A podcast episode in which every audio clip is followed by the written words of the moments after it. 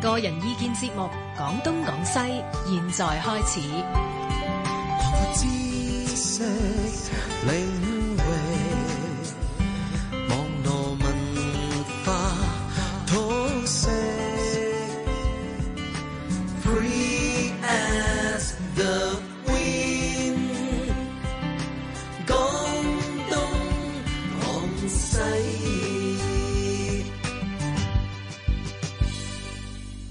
好啦，星期四晚嘅廣東廣西又開始啦。直播室裏邊呢，就當然係由我哋鄧達志 William 啦，咁同埋另外我哋個好朋友 啊，黃子群 Susanna 嚇嗯 Hello 好耐冇見你喺呢度啊。係啊， 咁我哋今晚咧嘅主題又好特別啦嚇，咁啊誒呢個禮拜咁或者上個禮拜啦，我哋都不斷講啊年初幾、初幾、初幾啦嚇，咁啊今日咧可能已經冇乜人記得今日初幾噶啦，因為咧、所有人咧將個集中注意力就係二月十四啊呢個喺香港嚟講近年一個今日係非初常九啊重要嘅初九定初十啊，今日初九，因 為十，因為初五係初一啊嘛，今日好初似十係啊，初十嚟十嘅，四號嚟嘅 啫喎，今日係係，啊，星期一就人日啦嘛，哇， 真係煩啊，記得晒，鄧達志咧已經係證實咗我講嘅嘢㗎啦，即係今日咧係已經係冇人理啊，係初初幾幾㗎啦，係啊，只有二月係十啦四嚇，咁我哋今頂日籠去到初七嘅咋，啲就人已經冇㗎啦。咁呢個二月十四已經沖散咗我嗯哋中國人嘅傳統㗎啦。 嗱，咁我哋今日嘅主題咧就叫做情人節啊，講下情人。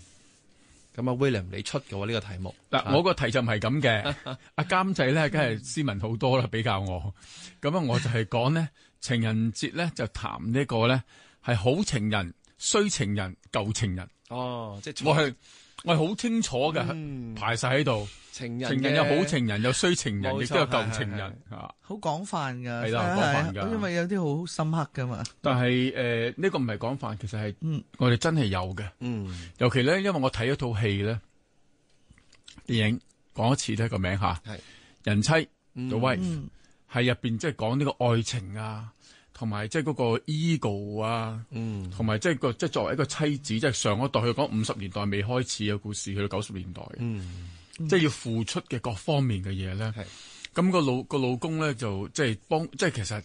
去到最嬲尾咧，佢老公係拎咗諾諾貝爾獎。嗯咁咧去到瑞典咧，頒獎由國王頒獎噶嘛。咁喺頒獎之後咧，喺個 dinner 嗰度咧，喺個 dinner 嗰度咧就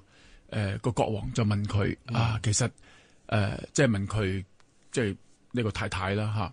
你係有冇有冇工作㗎咁啊？佢話、我都有工作㗎，咁你嘅工作係咩咧？I am the king maker。嗯我係帝王製造者，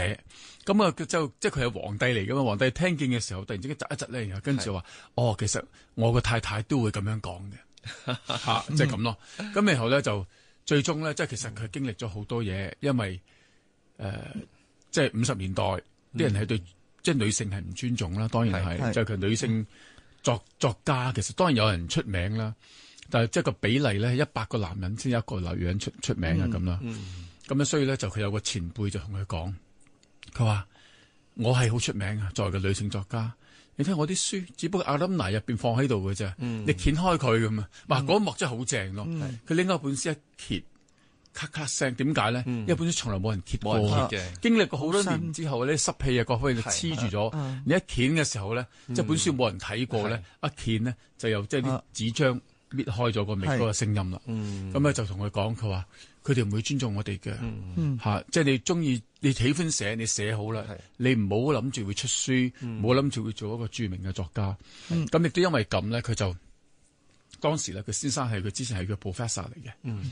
咁咧就講嘅嘢啊，咁樣即係由佢慢慢發覺咧，原來佢個 professor 寫嘅嘢咧。係寫得到個朗，寫得到故事，嗯但係冇血冇肉嘅係，尤其人物嘅描述咧係唔夠佢哋。咁最終咧，佢就利用佢老婆嚟幫佢寫，嗯，係啦，咁咧就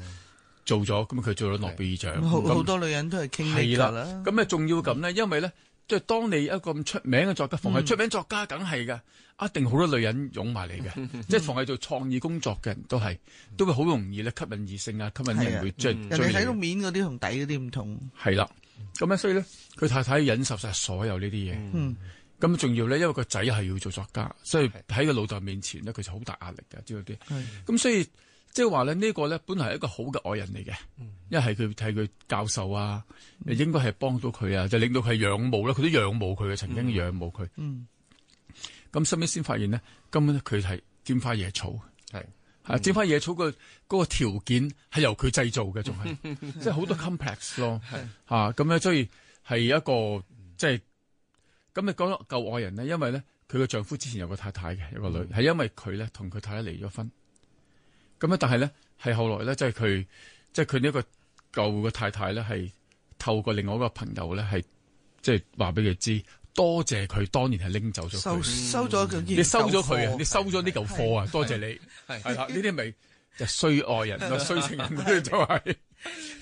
咁啊，我哋今晚啊，我諗啊 William 即係開咗個好引子啊咧，就係嗯誒講情人咧。其實我收到呢個題目咧，我就即係好好好擔心嘅，好驚嘅，因為呢個題目對對我諗我嚟講咧係一個好誒唔容易駕馭嘅一個問題。但係阿、William 你開咗好引子就係、我哋可以透過電影咧，有好多電影其實就係將唔同嘅情人或者唔同嘅一啲嘅情況啊，演繹得好好嘅。咁啊，嗯我哦哋當然係啦可以用呢個方向啊。誒。其實咧，暢銷嘅小說、